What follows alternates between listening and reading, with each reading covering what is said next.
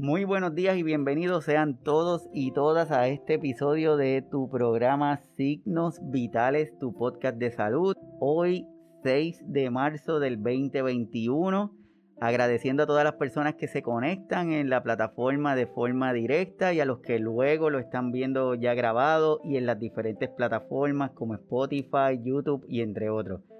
Para todos los que se conectan por primera vez, mi nombre es Iván Rodríguez Colón, soy médico de familia y estamos aquí transmitiendo desde la isla del encanto Puerto Rico. Bienvenidos sean todos y todas aquí a estas facilidades que hoy tenemos a una invitada súper de lujo que siempre dice que sí. El programa de hoy surge por la necesidad de informarnos debido a esta noticia de la vacuna de Johnson ⁇ Johnson. Inicialmente lo vimos como que algo para informar de forma general de la vacuna, pero mientras han pasado los días, esto se ha convertido como una avalancha en donde nos ha obligado a ir al inicio, como que a repasar algunos conceptos para que nosotros, al momento de tomar la decisión de si nos vacunamos o no, que claro está, nosotros siempre vamos a recomendar que sí, pero la decisión va a ser de cada uno de nosotros que es importante que tengamos toda la información posible y es por eso que hoy vamos a estar hablando sobre la vacuna de Johnson ⁇ Johnson y en la mañana de hoy tengo a una gran amiga, ella se llama Milna Arroyo Miranda. Saludos Milna, ¿todo bien? Saludos Iván, qué bueno saludarte nuevamente y a los escucha y los que nos están viendo por Facebook Live. En esta intervención yo estoy seguro que vamos a estar hablando de muchos términos que son importantes al momento de tomar la decisión. Quiero compartir con cada uno de ustedes. Milna es epidemiólogo y también abogada. ¿Qué ha significado la pandemia a estas alturas, luego de haber vivido todo lo que hemos vivido, de estar pasando todo lo que hemos pasado? Esa pandemia, ¿qué ha significado para ti? Wow, eso es una pregunta bastante amplia, ¿verdad? Eh, porque yo he estado, estuve en sus inicios, estuve bien directamente envuelta en el proceso de la respuesta de, salud de COVID. Eh, fui epidemióloga eh, del municipio de Toa, de Baja por un tiempo. Este, estuve envuelta en los primeros esfuerzos que se hicieron para para levantar el sistema municipal de investigación de casos y rastreo de contactos eh, bajo la dirección de la, de la compañera Fabiola Cruz. Eh, y, y, pues obviamente ha sido un tiempo de mucho estrés. La mayoría de mis compañeros epidemiólogos hemos estado de alguna manera envueltas directa o indirectamente en, la, en, en este proceso. Y, y, yo creo que el sentimiento que nos acompaña desde el principio ha sido como, como ver un tren, y, de hecho muchas personas lo han comentado en sus redes sociales de esa misma manera, es como, como haber visto un tren que viene acercándose a, hacia un grupo de personas y tú estás gritándole, salte, salte, salte, y, y tú ves que el tren va para encima y, y, no te escuchan y nadie se sale, tú sabes, y, ha sido, y es un proceso que, que en cierta medida ha sido bastante frustrante, eh, obviamente a través, según ha pasado el tiempo, los esfuerzos, ¿verdad? Este, y, y, hemos visto el incremento de casos, en el, en el número de casos, en el número de muertes. Eh, hemos visto, ¿verdad?, cómo ha variado la respuesta. La respuesta ha estado plagada de errores, horrores y, y cuestiones políticas que han sido eh, hasta cierto punto detrimentales en la respuesta de salud, ¿verdad? Y yo lo miro como, no solamente como epidemióloga, sino, ¿verdad? En mi experiencia eh, como profesora de política de salud pública y, como abogada, ¿verdad? Eh, lo miro desde, desde, ese marco conceptual eh, de, de, cómo hemos trabajado la logística de, de, todo esto, desde los errores que se cometieron en los Estados Unidos eh, de simplemente no, no atajar el problema desde el inicio, cuando ya los datos estaban diciendo, ¿verdad? Que, que, que en efecto hay un problema, había un problema que, que, que estaba próximo a llegar a los Estados Unidos. Desde, desde eso, desde las, ¿verdad? los primeros inicios de Trump en la respuesta hasta la, ¿verdad? los comentarios tan irrazonables o qué sé yo, no sé ni cómo llamarlo, ¿verdad? De, del pasado secretario de salud alegando que aquí no teníamos nada que preocuparle porque no venían vuelos directos de China. Eh, estuvieron, ¿verdad? El, el, proceso de minimizar el, la gravedad de, de las circunstancias eh, por, ¿verdad? Por, los, por, los, por el sistema de salud y el sistema político en ese momento. Eh, donde tardaron tanto en, en, trabajar la respuesta que cuando nos dimos cuenta que había un problema era porque el problema ya era mayúsculo, ¿me entiendes?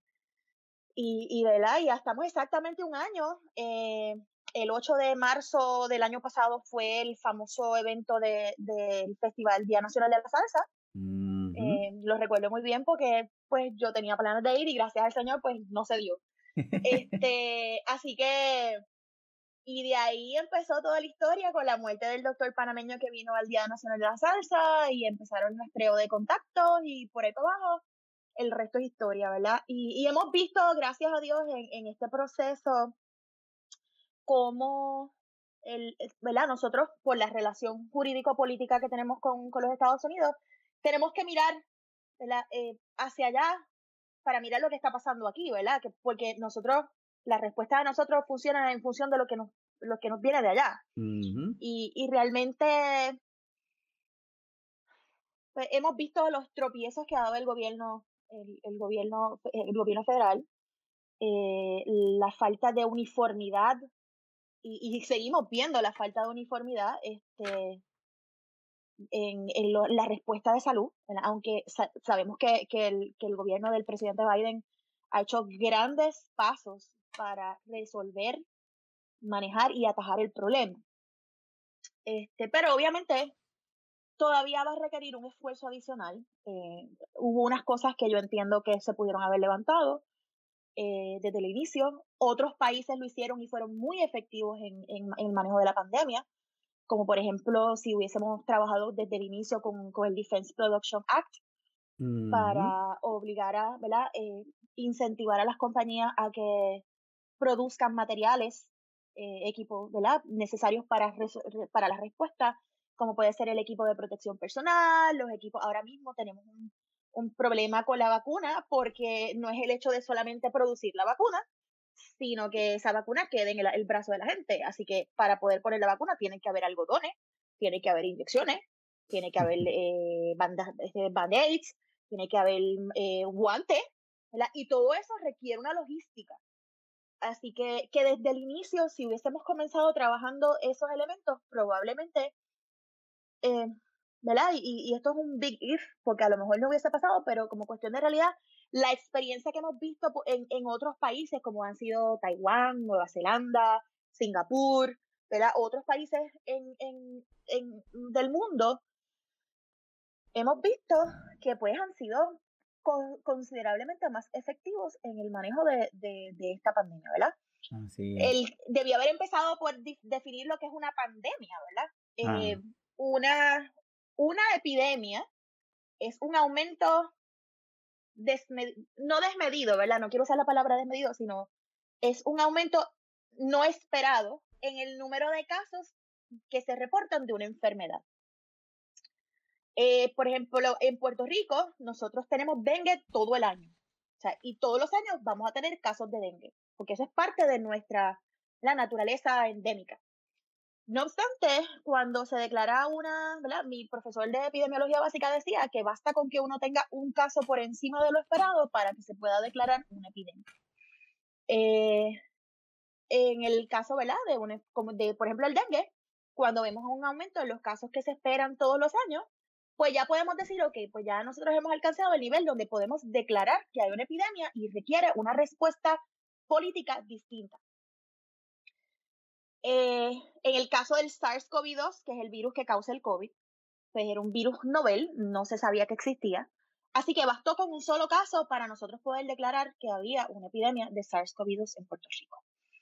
Ahora bien, una pandemia le llamamos pandemia, cambiamos de epidemia, porque ya no estamos adentro de un país, sino pan, que significa eh, todo, ¿verdad? Así que global. Así que una pandemia es una epidemia que ocurre en múltiples países a la misma vez. el año pasado la, la Organización Mundial de la Salud hizo esa declaración, si mal no recuerdo, el 19 de marzo. Creo que fue. No sé si fue el 19 de febrero o el 19 de marzo. Eh, y obviamente cuando se declara una pandemia, eso levanta unos mecanismos a nivel internacional para responder al problema. Ya para el mes de marzo del 2020 había en los siete continentes del mundo, había COVID.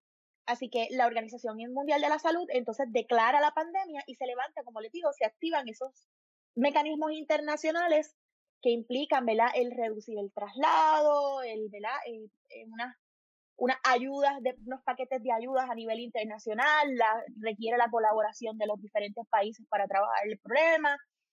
Así que, que ¿verdad? Eh, este es el estado que nosotros tenemos ahora. Así que no, súper, quiero aprovechar. quiero aprovechar porque que nos estás dando esa data para irte llevando para también conocer cuál es tu opinión. Por ejemplo, estamos enseñando lo de las estadísticas actuales, de lo que estás comentando de los países del mundo, sigue Estados Unidos estando ahí presente, en Latinoamérica, está señaladito ahí México, porque si fuéramos a tomar en consideración las muertes México sería el segundo país por tomando en consideración las muertes. Y de ahí quiero irte llevando a Puerto Rico, nuestro país. Nos dicen y escuchamos las estadísticas de los indicadores de cuántas vacunas tenemos, de cuántas vacunas han sido administradas. Bueno, más que vacunas, las dosis cuántas dosis han sido administradas, cuántas tenemos y hay una distribución de las diferentes edades que han sido vacunadas con primeras dosis, segundas dosis y vemos este tipo de gráficas y pues podemos pensar que va en congruencia con el nivel de, de la edad que se supone que se vayan administrando, pero me gustaría saber de ti cómo lo estamos haciendo. Puerto Rico, ¿cómo, cómo, es, cómo nos podemos sentir cuando escuchamos lo que nos dicen por la prensa y cuando verdaderamente pues estamos en la realidad de nuestro día a día, de cuán fácil le hacen a nuestros viejos, nuestras viejas administrarse esa vacuna? Eh, wow, Iván, eso es una pregunta complicada, ¿verdad? Eh, yo no he estado envuelta, obviamente, directamente con, con la logística. Como bien señalé anteriormente, mucho de lo que está pasando en Puerto Rico tiene necesariamente que ver. El que diga que el estatus no es importante, señores, con todo el respeto que se merecen, están mintiendo. Eh, la realidad es que gran parte de las cosas que pasan en Puerto Rico en términos de la respuesta de salud del COVID tienen considerablemente que ver con la relación jurídico-política de Puerto Rico eh, y Estados Unidos, ¿verdad? Porque nosotros nos guiamos, el, el, Estado Libre Asociado tiene, puede tener una logística, ¿verdad? Eh, pero nosotros invariablemente dependemos de, de lo que viene de Estados Unidos y de las políticas establecidas en Estados Unidos. Nos guste o no nos guste, ¿verdad? Y respectivo de nuestra afiliación política, esa es nuestra realidad jurídica hoy. Y pues nosotros, ¿verdad? El CDC, que ha sido, ¿verdad? El Centro de Control de Enfermedades de los Estados Unidos, ha sido el que ha tomado el, el rol eh, principal en el proceso de, de, establecer la logística de la vacunación, aunque, ¿verdad? Volvemos a lo mismo, esto es una cuestión de la relación jurídica entre el gobierno federal y los estados. Eh, nosotros, ¿verdad? Para esos efectos también somos, ¿verdad? Nos consideramos Estado para, para, para, todos los, para esos fines específicos. El CDC nos da unas guías generales y es el Estado, ¿verdad? La jurisdicción, los estados y, los territorios quienes determinan cómo va a ser el, la logística específica de la distribución de esas vacunas. Ahora bien, la cantidad de vacunas, el tipo de vacuna y y, y, la autorización para esas vacunas no depende de nosotros. Nosotros como, como Commonwealth de los Estados Unidos, lamentablemente, ¿verdad? Nuestra relación jurídico-política nos, nos plantea que nosotros no tenemos la capacidad de negociar con otros países que están produciendo vacunas, como por ejemplo Cuba, eh, Rusia, eh, otros países que han estado produciendo sus propias vacunas. Nosotros no podemos hacerlo porque invariablemente esa función le corresponde al gobierno federal. ¿verdad? Eh, así que eso nos deja con, con unas limitaciones de, de, cómo nosotros vamos a distribuir el, el proceso. En esta situación de cómo lo hacemos, qué, cuáles son las alternativas que tenemos, la disponibilidad, la necesidad, como que últimamente tenemos más demanda que oferta, que es lo que nos está diciendo Mirna. Eso nos lleva, lleva a algunas situaciones de esta, de esta logística. Y de ahí empiezan a surgir más información, más data, hasta que recientemente tenemos la aprobación de Estados Unidos, la vacuna de Johnson Johnson, y lo publican con la parte de que es, es la única vacuna que va a requerir una sola dosis. Y eso le ha llamado tanto la atención a las personas que nos olvidamos de unas terminologías entre eficacia y efectividad, que es lo que me gustaría que Mirna nos empiece a ayudar en esta área, porque le da a uno un poquito de temor cuando, por ejemplo, a mí hay gente que me dice, no, yo me voy a poner tal vacuna porque esa dice que tiene noventa y tanto por ciento. Pero Mirna, eh, ¿cuál es la diferencia, si alguna, entre eficacia y efectividad? voy a empezar con la eficacia primero para que puedan entender y luego vamos a entrar en la cuestión de la efectividad. Una vacuna o un medicamento que es eficaz quiere decir que los estudios clínicos de cuando se cuando se saca un medicamento el que sea al mercado el, el, ese medicamento pasa por un proceso de llevar a cabo unos estudios epidemiológicos donde nosotros miramos, ¿verdad? El diseño original de esa, primero pasa por una, lo medimos en animales, después lo miramos en una cantidad de personas bien limitada, luego vamos a unos estudios que le llamamos fase 3, que son uno, lo que llamamos ensayos clínicos. El ensayo clínico no es otra cosa que mirar, buscamos la manera de coger un grupo de personas que tengan una, que tengan la menor cantidad de condiciones físicas posibles y ¿verdad? que sean sujetos libres, bastante libres de enfermedad, que estos individuos se le va, a uno se les va a administrar el medicamento activo, a otro se le va a administrar el, una cosa que le vamos a llamar placebo, que tiene todas las características del medicamento activo, pero no, tiene no es el medicamento activo. Y, y vamos a mirar cómo funciona, cuántos de esos individuos que recibieron el placebo y los que recibieron el medicamento activo van a, eh, cuántos de ellos se enferman o, o, o, eh, pueden tener la condición específica que se está tratando de evitar. Así que cuando hablamos de eficacia, realmente estamos hablando de, de uno establecer cuáles son los parámetros para que la gente no se enferme en condiciones ideales. Ahora bien, con esa información, entonces lo que hace el, la Agencia de, de Drogas y Alimentos, la Administración de Drogas y Alimentos le da un permiso para que este medicamento salga al mercado y la gente lo pueda comenzar a utilizar. Pero eso no significa que el proceso de investigación y de observación de este medicamento termina ahí, ¿verdad? Pasamos a lo que llamamos unos estudios de, vigilancia post-mercado. O algunos le llaman fase 4 o yo qué, pero realmente es un proceso de vigilancia donde vamos entonces a examinar cómo ese medicamento se comporta en situaciones que no son ideales. ¿verdad? Porque la gente en la calle son diabéticos, son hipertensos, tienen asma, tienen eh, condiciones renales, tienen un montón ¿verdad? Tienen un montón de problemas de salud que van a tener un, pueden tener un, un, ¿verdad? un efecto sobre cómo funciona ese medicamento en el cuerpo humano. Así que en los estudios post-mercado, lo que miramos es la efectividad de ese producto para prevenir la enfermedad.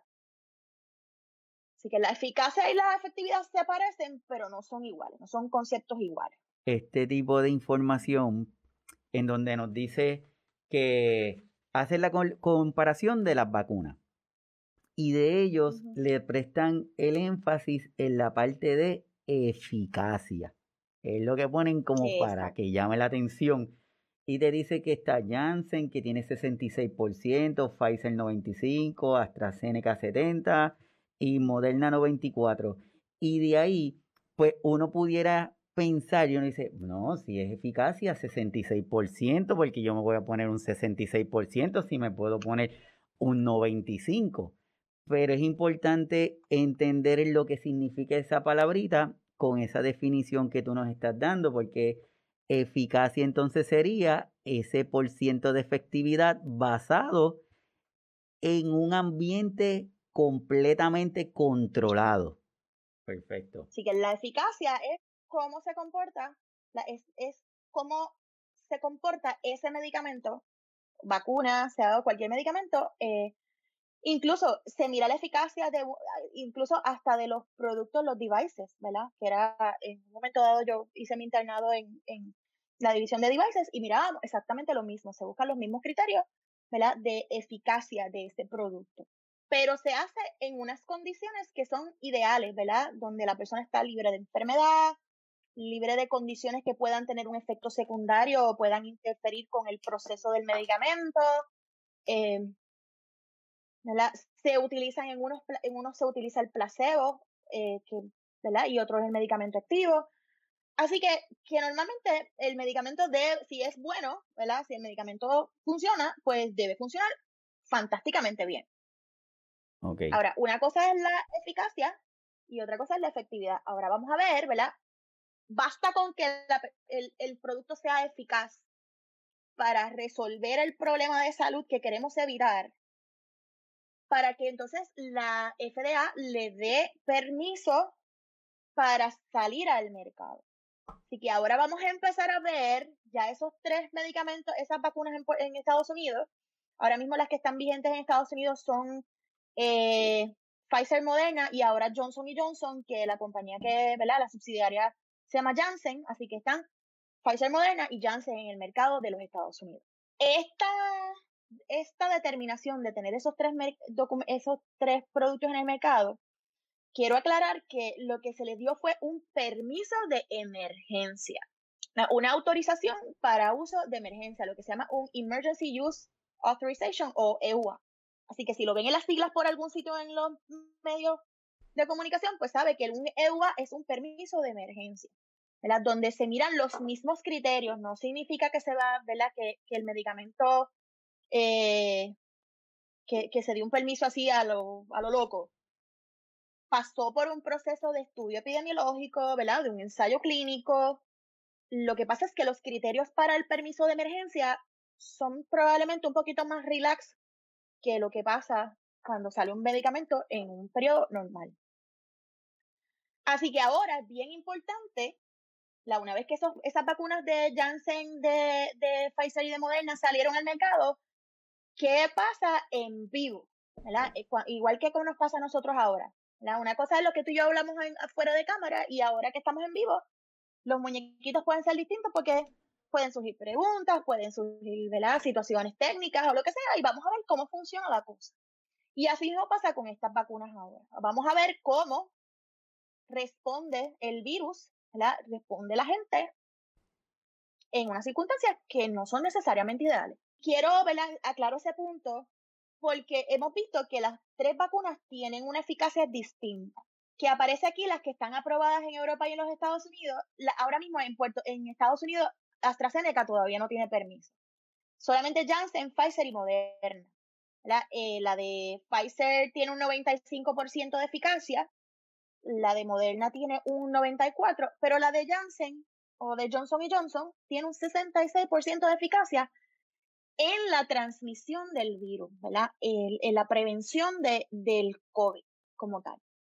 Y, quiero señalo esto, ¿verdad? Porque como cuestión de realidad, hay que, no podemos comparar chinas con botellas, como dicen, como dicen en mi pueblo. Porque puede ser que la vacuna de Janssen, quizás la gente piense que no es tan buena o es más porquerita o qué sé yo qué, porque solamente tiene un, un 66% de eficacia comparado con las de dos dosis, que son las de Pfizer y Moderna. Eh, pero, pero la realidad es que los estudios no son comparables. Y me explico. Eh, en los estudios epidemiológicos que se hicieron, ¿verdad? En los ensayos clínicos que se hicieron para estudiar Pfizer y Moderna, que fueron las primeras vacunas que salieron al mercado, se tomó en consideración una serie de elementos que o, o no se tomaron en consideración una serie de elementos que ahora sí los tenemos y, y en este caso Johnson Johnson sí tomó esos elementos en consideración. Mm. Eh, el diseño de estudio realmente no es, o sea, no es exacta, no son exactamente igual por ejemplo, cuando se le dio la autorización a Pfizer y a Moderna hace dos meses atrás, dos meses y pico atrás, pues la prevalencia de las variantes de Sudáfrica y de Reino Unido, la famosa B117, eh, que es la que más candela está dando ahora mismo en Estados Unidos, eh, pues no teníamos esa información cuando se sometió la autorización, el permiso, eh, la solicitud de permiso de Pfizer y Moderna. Así que en el estudio epidemiológico de esas dos vacunas, esa variante no sabemos si se, si se tomó en consideración o no se tomó en consideración. La de Janssen sí lo hace. La toma en consideración el B117 y la variante de Sudáfrica, entre otras cosas. El tamaño de muestra. Este, y ya me voy a poner un poquito más técnica para la gente que, que le gusta eso. Eh, el tamaño de muestra de la vacuna de Janssen es diferente al tamaño de muestra que se utilizó para, para, el, para los estudios de Pfizer y Moderna. El número de países en donde se estudió la, la vacuna de Janssen es mucho mayor que las que inicialmente se estudiaron en Pfizer y Moderna. Todos estos elementos en diseño metodológico van a tener un efecto directo sobre, ¿verdad? Ese por cien podrían tener un efecto sobre ese por ciento de eficacia. No necesariamente, pero usualmente sucede. Sin embargo, ¿verdad? y esto lo aclaro para que quede meridianamente claro, lo he, dicho y lo he repetido montones de veces en mis redes sociales, al igual que montones otros de científicos, ¿verdad? Eh, la vacuna de Johnson y Johnson o de Janssen, como le quieran llamar, eh, es igualmente comparable con las otras dos vacunas de dos dosis de Pfizer y Moderna, no solamente en, en, la, en el riesgo de hospitalización, reducir el riesgo de hospitalizaciones por complicaciones de COVID, sino también en el eh, riesgo de muerte por COVID. Así que está más o menos en, eh, el, creo que la hospitalización es como un ochenta y pico de por ciento y el otro es 98, 99, no me acuerdo si entre 95 y 100. Este, así que como cuestión de realidad, la vacuna de Janssen es igualmente eficaz en prevenir la hospitalización y las muertes relacionadas a COVID, al igual que Pfizer y Moderna. Así que, y obviamente la vacuna de Johnson y Johnson tiene otras ventajas que que como cuestión de realidad la hace muy, yo no quiero decir preferible o muy super, no quiero decir el término superior, pero pues tiene unas ventajas en comparación con las de Pfizer y Moderna. Por ejemplo, es una tecnología que es conocida, así que pues ya nosotros sabemos qué puede pasar, eh, porque se utiliza en otras vacunas, ¿verdad? Se utiliza, eh, es, una, es un, como un virus atenuado que, ¿verdad? Que es, la, es lo que se usa para otras vacunas que ya están en el mercado. La vacuna de Janssen no requiere el mismo nivel de refrigeración, no requiere, no, requiere las temperaturas eh, eh, sub-cero que requieren las vacunas de Pfizer y Moderna. Se aplica en una sola dosis. Eh, así que la vacuna de Janssen tiene unas ventajas que, que quizás las de Pfizer y Moderna para unas poblaciones van a las de Pfizer y Moderna están más limitadas que la que pueda, ¿verdad? Que, que la que pueda tener Johnson y Johnson. Así que, ¿verdad? Y por ahí empieza la cosa. Perfecto. Quiere decir que así cogiendo un resumencito.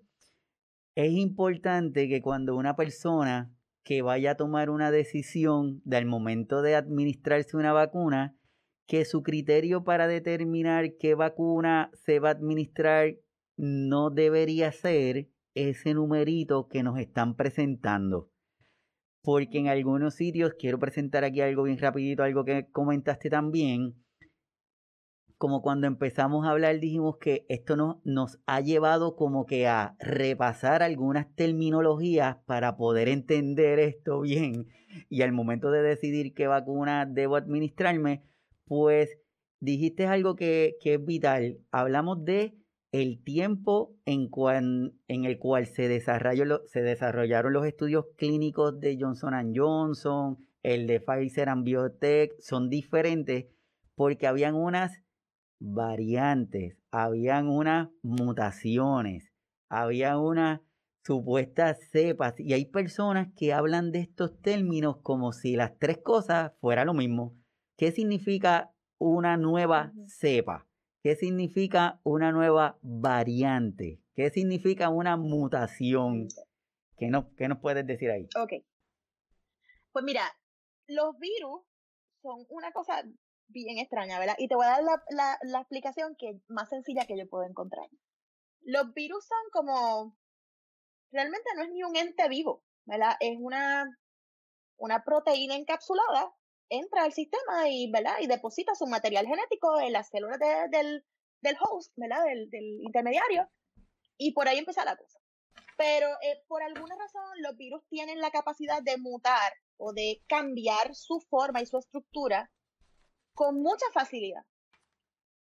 Así que le llamamos mutación a esos cambios en su estructura genética que ocurren como, ¿verdad? Por, la naturaleza de los virus. Este, y esas mutaciones pueden ser chiquitas, ¿verdad? Normalmente son bien chiquititas, no alteran la estructura del virus, no cambian la, ¿verdad? la forma de, de, de ser del virus, pero pues van cambiando poco a poco. Eh, ahora bien, puede ser que ocurran suficientes mutaciones o mutaciones que puedan ser tan grandes que creen un, lo que llamamos una variante de ese virus. La variante no es otra cosa que una mutación que es suficientemente, es una alteración suficientemente sustancial como para que pueda alterar las características sigue siendo el mismo virus, sigue siendo SARS-CoV-2, no ha cambiado, o sea, de qué es ese virus, punto. Pero, pero cambia, varía su estructura lo suficiente para darle unas características que puedan ser distintas al virus que inició la epidemia. Eh, como por ejemplo, eh, sabemos que hay variantes, ahora mismo hay una variante que ocurrió en el Reino Unido, en Inglaterra, hay otra variante en África del Sur, hay otra variante en Brasil, ¿verdad? Eh, y creo que ahora estaban hablando de una variante que es específica de California. Eso fue por lo menos lo último que escuché. Don't quote me on that, pero, pero por ahí va la cosa. Eh, que hacen que esta, este virus sea o más pequeño y pueda pasar a través del de, de, que su particulado sea más pequeño y pueda pasar quizá a través de los poros de una mascarilla sencilla eh, que la pueden hacer que pueden hacer que que, la vacuna no sea tan tan eh, efectiva no sea tan efectiva en, en prevenir el contagio. Así que pues las variantes, ¿verdad? Esas son cositas que tenemos que tomar en consideración y en los estudios clínicos, cuando hacemos este proceso, tomamos en consideración las variantes del virus para determinar su nivel de eficacia y posteriormente su efectividad cuando salen al mundo real. Ya entonces una cepa nueva es, es un virus distinto, ¿verdad? Este, es una nueva especie, ¿verdad? el SARS-CoV-2, ¿verdad? Eh, le llamamos covirus, ¿verdad? Este, SARS es, es eh, síndrome agudo respiratorio, exacto. Y es un, es un virus, y le llamamos SARS-2 porque había un SARS-CoV-1 que ocurrió en una epidemia en principios de los años 2000, que es una mutación tan seria y tan grave de un virus particular que ya se convierte en un nuevo virus. Eh, el SARS-CoV-2 es, eh, ¿verdad? Los, los que empezaron a estudiar la pandemia, la epidemia hace un año atrás, eh, encontraron que había un virus parecido en unas especies de mamíferos en el área de Wuhan, en China, que se le atribuye a un mamífero que ahora no me acuerdo su, nombre, pero que también estaba asociado, ¿verdad? Hay diferentes, este, el pangolín. está asociado a, una, ese mamífero que se llama el pangolín. Eso no lo hay acá. Y, y, ¿verdad? y ellos entienden que la, la exposición del pangolín a esa excreta de murciélago eh, pudo haber expuesto a que ese pangolín desarrollara este nuevo virus y ese virus eh, tuvo suficientes mutaciones para que se transmitiera de, de un de, de un mamífero a otro a otro y ahora hasta los, hasta los humanos. Así que, que, ¿verdad? O sea, va a depender, el, el, o sea, ahora mismo lo que estamos bregando es con variantes. Sigue siendo el SARS-CoV-2, porque sigue siendo la misma cepa del SARS-CoV-2, pero con unas diferencias que lo hacen que tenga unas características distintas en los países donde están esas variantes.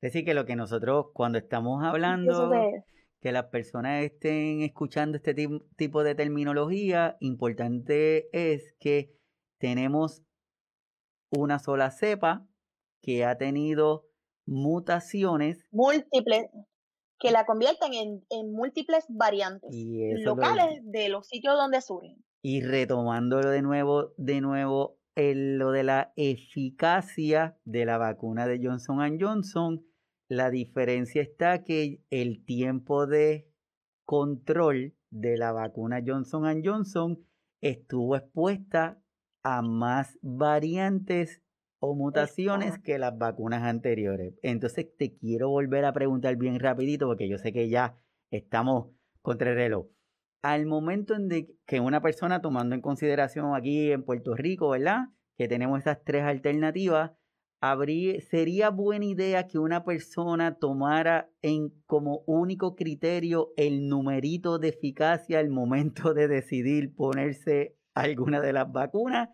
o es como dicen por ahí, la mejor vacuna es la que tienes disponible más rápido. Eso es una excelente pregunta.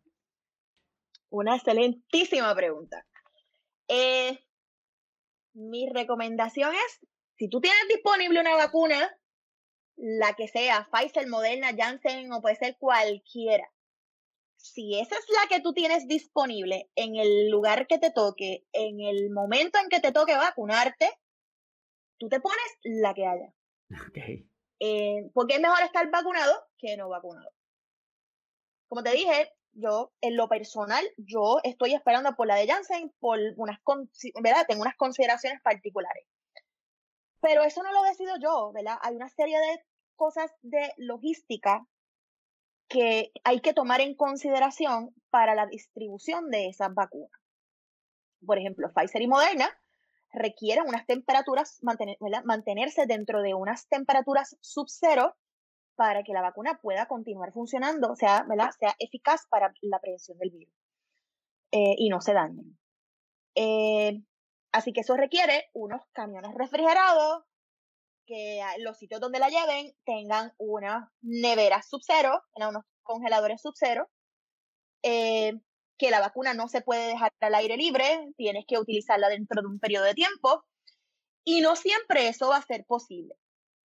Eh, la de Janssen no tiene esos requisitos. Así que probablemente la vacuna de Janssen va a estar más readily available, va a estar más fácilmente disponible, porque la puedo montar en un camión normal, quizá con una refrigeración básica, la monto en una neverita con hielo seco y me la llevo a la comunidad de, de allá de las Marías y, y pues la vacuna funciona perfectamente bien. Así que como digo, no siempre vas a tener la vacuna que tú quisieras que te pusieran este, en el momento. Yo me quiero poner la de Janssen.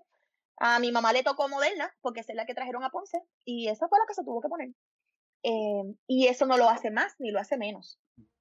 Ahora bien, desde el punto de vista político, eh, una de las cosas que se está debatiendo es el hecho de la accesibilidad a las vacunas, eh, porque probablemente eh, pueda crear lo que llamamos clasificaciones sospechosas, ¿verdad? Este, que no todo el mundo, ¿verdad? Que, que las personas de, de, de, barrios afluentes tengan acceso a unas vacunas que a lo mejor puedan tener una eficacia mayor que las comunidades rurales o las comunidades alejadas que tengan poblaciones vulnerables y que solamente tengan acceso a una vacuna porque no hay otra, ¿verdad? No hay disponibilidad para otras cosas. Así que, eh, como te digo, la logística no depende de, nosotros como individuos, eh, depende, y ni tan siquiera depende del todo de la, ahora mismo de la, del Departamento de Salud. Como les dije, ¿verdad? Por la relación jurídico-política de Puerto Rico, nosotros dependemos en gran medida de lo que esté sucediendo a nivel de Estados Unidos para poder saber cuál es la disponibilidad de vacunas que tenemos ahora. Y lo vimos hace unas semanas atrás cuando hubo la transición de gobierno, que el gobierno de Biden se encontró que no habían dejado ese alegado eh, supply, ese, esa, eh, ese backup para administrar la segunda dosis. El gobierno empezó a ponerle dosis a Tutiplen y no habían ordenado más vacunas Así que no habían vacunas para poner la segunda dosis a un montón de gente que tenía la vacuna de Pfizer y Moderna. Así que pues, pues esas son cosas que las tenemos que considerar. Y por eso mi recomendación es, si usted, o sea, hay que ponerse la vacuna. Necesitamos lograr que, la mayor cantidad de gente posible se administre la vacuna. Eh, así que usted, si se tiene que poner la vacuna, usted se pone la vacuna que haya, en el lugar que haya, cuando le toque vacunarse. Así que y, no lo piense, ¿verdad? Este, es mejor estar vacunado que, que no vacunado, ¿verdad? Em, y puede ser, y, y, es mejor pasar los riesgos, ¿verdad? Los efectos secundarios, porque si hay algunos, ¿verdad? Hay unas vacunas que, que tienen unos efectos secundarios mayores que otros, pero, pero mira, de verdad, de verdad, se los garantizo, es mejor uno pasar 48 horas de fiebre, dolor en el cuerpo y dolor de cabeza, que estar entubado en una sala de intensivo con COVID. Sí, y eso que esa está, es mi recomendación principal. Y eso que estás diciendo es súper importante porque en cada una de ellas se ha demostrado que las que son sumamente efectivas evitando síntomas severos que lo que significa es, llegar al hospital y a la intubación y muerte. Quiere decir que Correcto.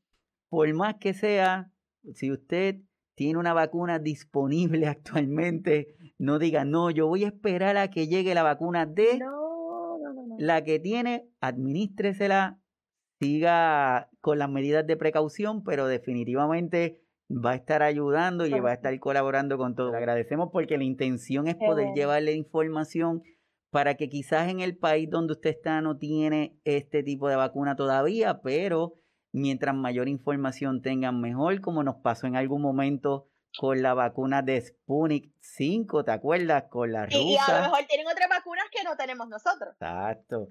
Entonces le permite tener ese abanico de información para tomar decisiones más correctas, más precisas y que la importancia es tratar de, de, de llevarle la información para que esa vacuna termine en el brazo de cada uno de ustedes, lo que queremos. Eso es así. Pero Eso es así. Queremos lograr que la mayor cantidad posible de personas se vacunen y acabar con esto que nos ha complicado la vida a todos eh, y poder abrazar a nuestros seres queridos, poder retomar nuestra vida.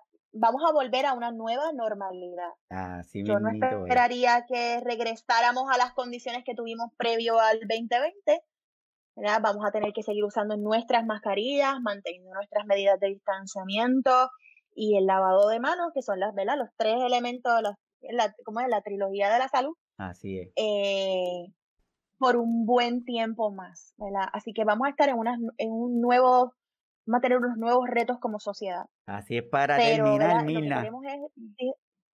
¿Qué, mensajito final le podemos decir a toda la gente que está, que tiene gente desde México, Puerto Rico, diferentes lugares están conectados? ¿Qué le podemos decir para ese último mensaje? No hemos logrado la inmunidad de rebaño.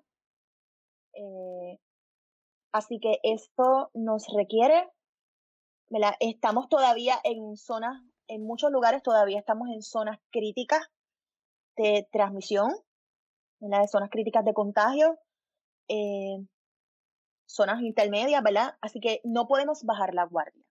Estamos viendo, empezando a ver la luz al final del túnel, pero este momento es tiempo de mantener la guardia como de lugar. Evite los lugares cerrados donde haya grandes aglomeraciones de gente. Mantenga el uso de la mascarilla y respectivo de lo que diga su gobierno, ¿verdad? Sabemos que ahora mismo el estado de Texas eliminó los requisitos del, uso de la mascarilla y el, ¿verdad? y el control de, personas en, los establecimientos. Pero usted, como ciudadano responsable para sí y para los suyos, mantenga el uso de la mascarilla, mantenga el distanciamiento y el lavado correcto de, de, de, las manos. 20 segundos con agua y jabón por todos lados. Eh, o utilice hand sanitizer en los casos donde no lo tenga, no tenga agua y jabón disponible. Eh, o alcohol mayor de 60% de concentración. Y, y, obviamente, ¿verdad? Y mantener el distanciamiento social. Que no, eh, perdóname, voy a corregir ese término, no me gusta. Distanciamiento físico que no implica distanciamiento social. Te puede comunicarse con sus seres queridos, haga una reunión por Zoom o, llame, ¿verdad? Mantenga el contacto a través de las redes sociales, eh, trate de mantener la distancia, pero pero también nuestra salud mental es bien importante. Mantenga contacto con los seres que amamos y, y aunque no nos podamos tocar, ni abrazar, ni besar, pero ciertamente podemos estar ahí unos para los otros. Y, y, yo creo que este es el momento de, ¿verdad? de poner, enfilar nuestros cañones a que esto se va a acabar pronto, pero tenemos que mantener, ¿verdad? Para evitar el contagio, tenemos que asegurarnos que mantengamos nuestras medidas de prevención. Y así que con eso los dejo. Súper, de verdad agradecido porque que siempre estás aquí con nosotros dándonos esa información de una manera sencilla, que podemos entender, que podemos transmitir la importancia que es estar pendiente de los pequeñitos detalles, porque a veces queremos las cosas maravillosas, pero para llegar a lo maravilloso necesitamos prestar atención en el detalle, la triada, el lavado de manos, el distanciamiento físico, el uso de la mascarilla a cada una de las personas que se conectan todos los sábados esperando la información, a toda una de las personas que están buscando tener esa, ese dato adicional para poder tener una mejor calidad, para poder tener un poquito más de información. Es lo que nosotros queremos en cada uno de los programas. Es la intención de darlo de una manera sencilla de, y que busquen más información, que no se queden con lo que nosotros estamos dándole aquí, que lo que queremos es que busquen información y que se orienten y que estén listos para cuando la información que no es tan correcta o precisa llegue donde ustedes, ustedes digan, mmm, espérese, de, eso no fue lo que yo escuché, lo que me habían dicho. Así que agradecido por cada una de las personas que se conecta con nosotros cada sábado, a cada una de las personas que se conectó en el chat y que sepan que va a quedarse la información en la página y que la pueden buscar o se mueven a la página de YouTube para que se suscriban, le den a la campanita y tengan cada vez que se suba un episodio que lo tengan. Y como lo que queremos es buscar estas nuevas formas, esta nueva información, para el próximo sábado, Milna, tenemos también a una invitada que va a estar de lujo. El tema está espectacular. Es un tema en donde vamos a tratar la manera de cómo manejamos la crisis, pero no solamente de nuestros cuidadores y de nuestras cuidadoras, que en tiempos de pandemia ha sido bastante elevada, sino también cómo manejarla en el paciente, que a final de cuentas él es el que está sufriéndole y para eso tenemos a una psicóloga que se llama Ingrid Joana Sánchez Romero y desde Colombia va a estar con nosotros hablándonos de este tema que estoy seguro que lo vamos a disfrutar cada uno de nosotros. Así que Agradecido, Mirna, de verdad, un abrazo bien grandote, que siga todo de show en los proyectos que tienes, que sé que están corriendo y poniendo el nombre de Puerto Rico siempre en alto en todo lo que tú haces. Agradecido de verdad a cada una de las personas que se conectaron. Gracias. Nos vemos el sábado a las 11 de la mañana desde aquí, desde Webnético. Así que hasta luego. Bye. Bye.